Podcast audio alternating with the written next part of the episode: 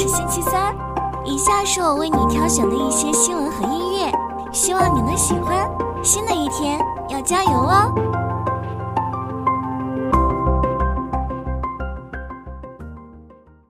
九月二十日，A 股三大指数集体下跌，沪指跌百分之零点三三，深成指跌百分之零点二九，创业板指跌百分之零点五七。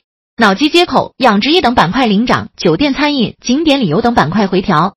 汉语药业斩获大单，强势涨停，与海外客户签署约二点二亿元 GLP- 杠一原料药销售合同。金地股份再次涨停，此前其高管借 IPO 配售股票引关注。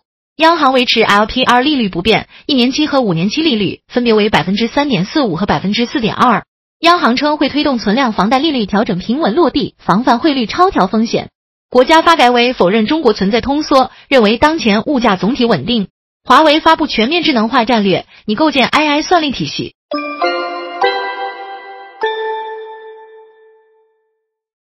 暴涨百分之五百八十一，纳斯达克迎来中国妖股。九月十八日，采用 Y 架构的车车科技成功通过与 SPAC 合并方式在纳斯达克上市，成为实施新规后首单获批赴美上市的 Y 企业。上市首日股价大涨逾百分之五百，总市值达五十九亿美元。这标志着境内企业境外发行证券新规实施后，中概股赴美上市正式重回正轨。新规出台后，企业提交上市申请数量明显增加。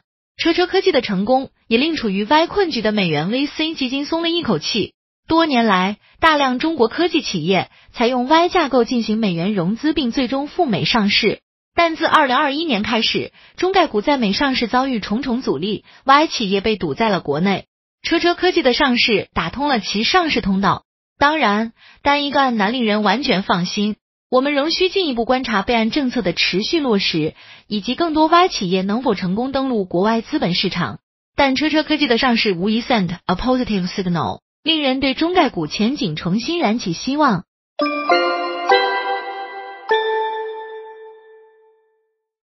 源自中国的短视频 APP TikTok 正在美国和东南亚地区大力拓展电商业务，与亚马逊形成正面竞争。TikTok 利用自己的算法推荐技术，推动产品走俏，以初步打开电商市场。九月，TikTok 在美国推出了内置支付功能的 TikTok Shop，简化了购物流程。美国商家反映，TikTok 给他们带来了巨大流量。TikTok 计划二零二三年将全球电商总交易额提高四点五倍至两千亿美元，但 TikTok 在美国遭遇来自政府的限制。蒙大拿州已全面禁止 TikTok，数据安全和用户隐私风险是美方关切的焦点。此外，TikTok 在低价产品方面也面临国内竞争者的挑战。TikTok 凭借强大用户基础，在东南亚已对本地电商行。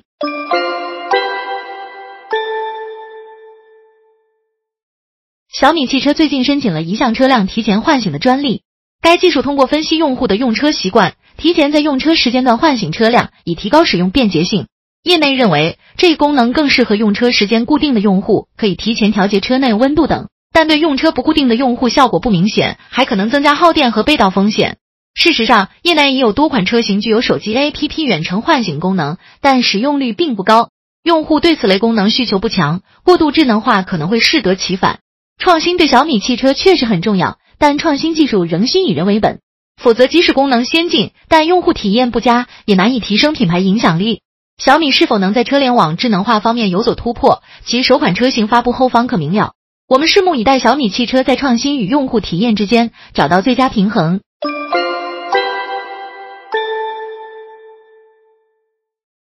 据报道，苹果可能正在研发一项适用于 Apple Watch 的无创血糖监测技术。该技术使用硅光子芯片向皮肤表面发射激光，检测血液中的葡萄糖浓度。相关技术仍处于概念验证阶段，预计还需三至七年时间进行缩小和完善。随着全球糖尿病患者数量激增至五点三七亿，无创血糖监测对患者意义重大。目前智能穿戴设备中的相关技术存在误差较大等问题。苹果此次被曝光的技术有望提供更精确监测。事实上，新款 Apple Watch 已支持通过手势操控检测血液动力学变化的功能。这说明苹果芯片具备执行无创血糖监测所需的算力和感知能力。尽管目前受各类技术限制，智能穿戴的无创健康监测功能还不完善，但随着技术进步，这类功能必将成为产品卖点，为用户带来更多便利。我们拭目以待，苹果能否攻克技术难关，在 Apple Watch 上实现无创血糖监测。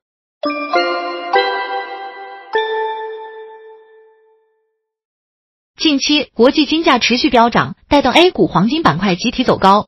多家上市黄金企业上半年财报显示，营收和净利润均实现不同程度增长，净利润增幅最高达百分之六十五。但与 A 股强势表现不同，港股黄金股出现分化，部分企业业绩增速放缓。分析认为，疫后经济复苏刺激黄金消费旺盛，金价上涨叠加企业经营效率提升，推动黄金企业盈利能力整体改善。A 股黄金股受惠于金价上涨和业绩增长双重利好，股价表现强势。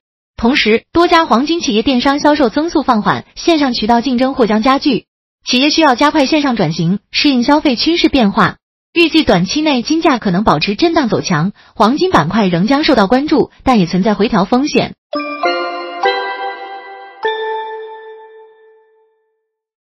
近年来，随着国内自行车热持续高涨，高端自行车市场迎来爆发式增长，车辆本体、配件和骑行装备的价格屡创新高，部分玩家投入超过十万元。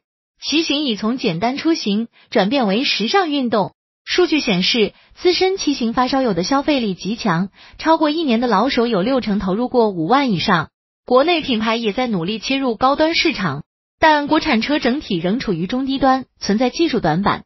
核心零部件如变速器高度依赖进口，国内企业参与度极低；碳纤维等高端材料也受出口限制，这造成国产车与国外顶级车型存在明显差距，也限制其在高端市场份额。